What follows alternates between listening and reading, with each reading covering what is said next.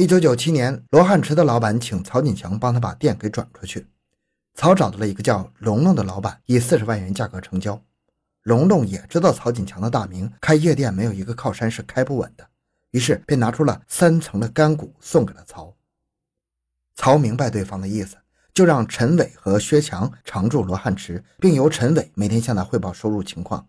此后，这里成了他们团伙的重要联络地。好几次的大型械斗都是在这里接头的。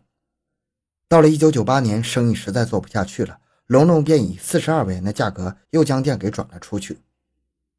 除了看场子收保护费之外，还有一个生意曹锦强是很看重的，那就是收猪小肠。也不知道他是怎么对这个生意感兴趣的。当时江东门附近的猪场是一个姓胡的老爹签订的收购合同。可是，在一九九四年八月二十日的夜里，曹锦强却带着人来到胡家。胡老爹一看对方来者不善，每个人的腰上还别着家伙，也不敢乱动。曹锦强说：“这个猪小肠的生意呢，以后就由我来做吧。你和你儿子的分量还可以拿，不过你要帮我把把质量关。明天我就派人和你一起收。”第二天开始，狼狗就每天一大早跟在胡老爹的后面一起去收货，钱由狼狗来付。有一次，胡老爹背着狼狗抱怨几句，被狼狗听到了，拿着木棍一顿打。当天晚上，胡老爹就受到曹锦强的警告，以后不准再去收猪小肠，否则后果自负。而光这一项，曹锦强团伙每个月就能进账几万元。几次投资做生意都以失败告终了。曹锦强也意识到自己不是做生意的料啊。虽然他也想成为大老板，但是没有办法。对于他们这群人来说，大钱搞不到。小钱还是很轻松的，而其中地下赌场就是一个很不错的生意。这个地下赌场除了环境不怎么样之外，赌资却是非常可观的，个把小时数个几万块钱跟玩一样。曹锦强看中了这块生意，就让陈少华等几个亲信带着钱走进了地方放印子，也就是放高利贷的意思。这对他来说可是个好买卖，稳赔不赚呢。从九七年下半年，曹锦强给陈少华拿了两万，陈又让手下的周云斌和二牛去干。一个星期后，二牛就把两万块钱还给了陈少华，继续用赚来的一万两千块钱接着干。几天后，陈少华来巡场，看了一会儿，发现有点不对头，咋觉得厂子里的钱放的多了起来呢？结果一查，居然是周云斌和二牛干起了吃里扒外的勾当。两人一看来钱快，自己也偷偷的干起了私活。曹锦强是非常憎恨吃里扒外的，将二人教训之后，也不让他们去干了。后来，曹锦强干脆自己入股，让陈少华去拿坐地钱，十来天他就拿回来了六万块钱。各赌场老板也明白，场子没人看容易出问题，而曹锦强是最合适不过的人选，所以各个赌场也欢迎他去。其他团伙虽然也想分一杯羹，但是怎奈对他有所畏惧，也只能远远的观望。除了涉足这些歪门邪道的生意之外，曹锦强还负责出面帮人调解争端，当然也是要收取好处费的。一九九八年，李明和吴俊两个人合伙做生意，后来闹掰了。李明带着人堵住吴俊，警告说：“大年三十不还钱，我就砸了你的柜台。”吴俊没办法，托人就找到了曹锦强，请他出面。曹锦强就带着人找到了李明。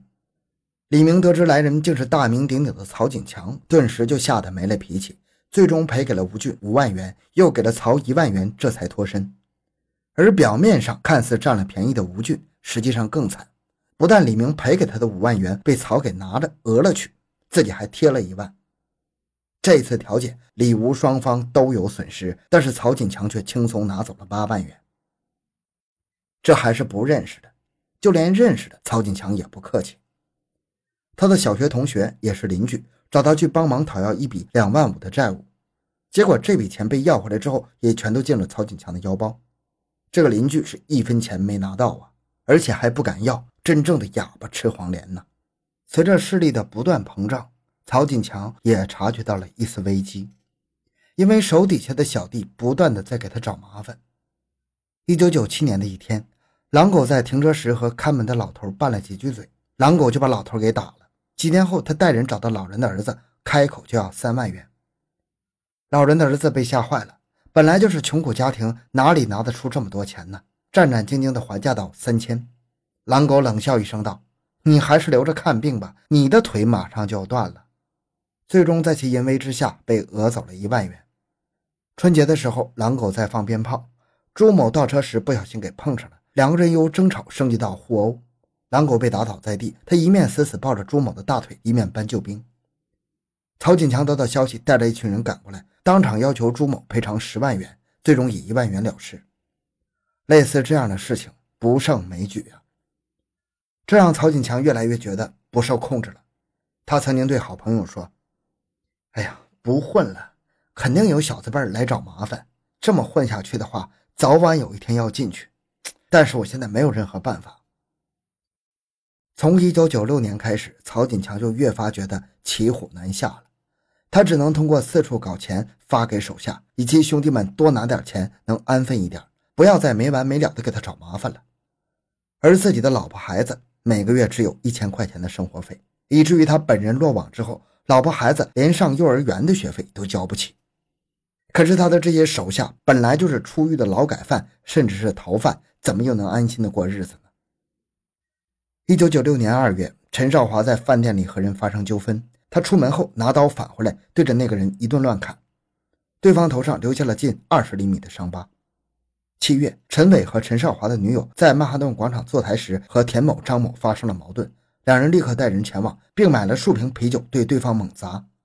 陈伟持菜刀猛砍两人，致田某左手中食指损伤，张某颈部被砍伤。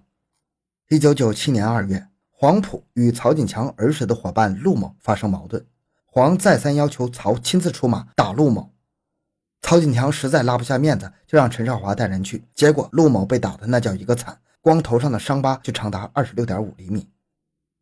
四月十日的凌晨。曹锦强为了帮叶祥林出头，带上六七个人，携带斧头、砍刀和自制手枪，冲进了景达大酒店，找一个叫魏呆子的报仇。魏正在和朋友吃饭，当即被乱斧砍中，然后他就拼命的逃跑。后来被曹等人围住，乱砍。在这伙人离开时，服务小姐还清楚的看到他们的斧子上滴着血。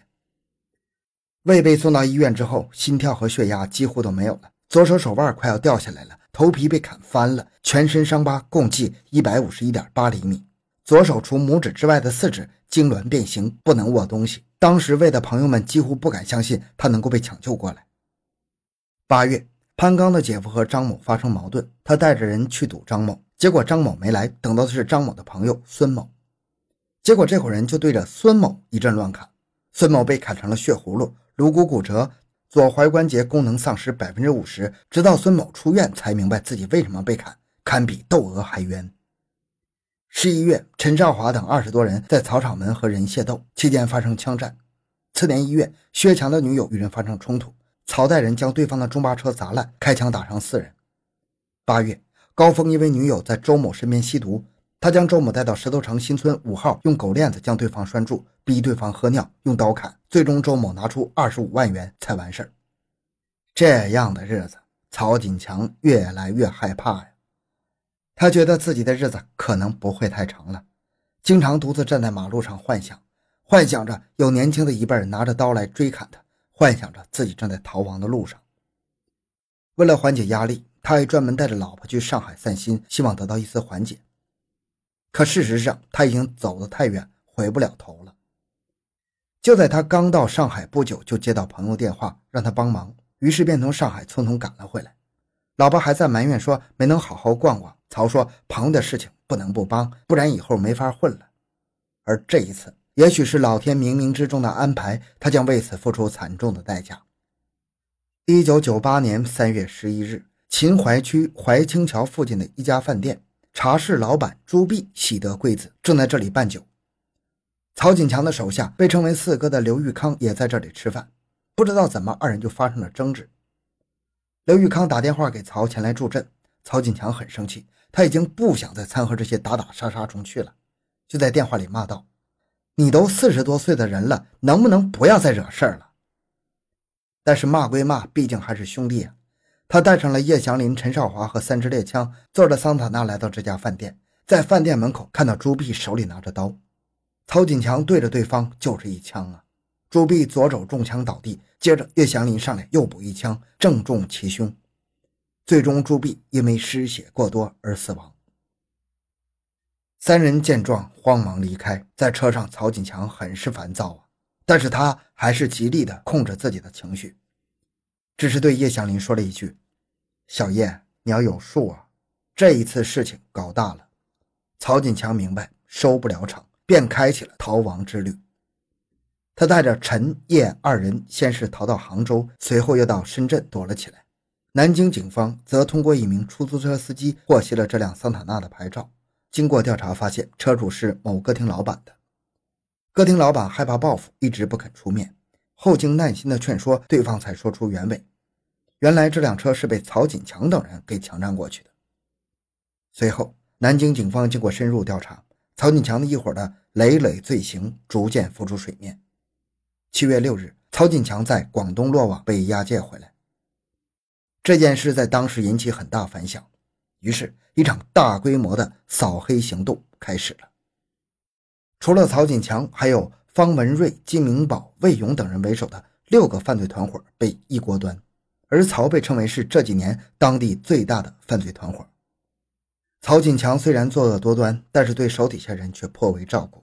就在三个人被押解回去的路上，曹锦强还对另外两个人说：“你们不要怕，到时候把事情都推到我头上，我一个人扛了。”之后，曹团伙的三十三人一一落网。审讯的时候，曹锦强只说自己的事情，对于其他的人的事他是能不说就不说。虽然曹锦强很讲义气，但是他的朋友却不是那么回事了。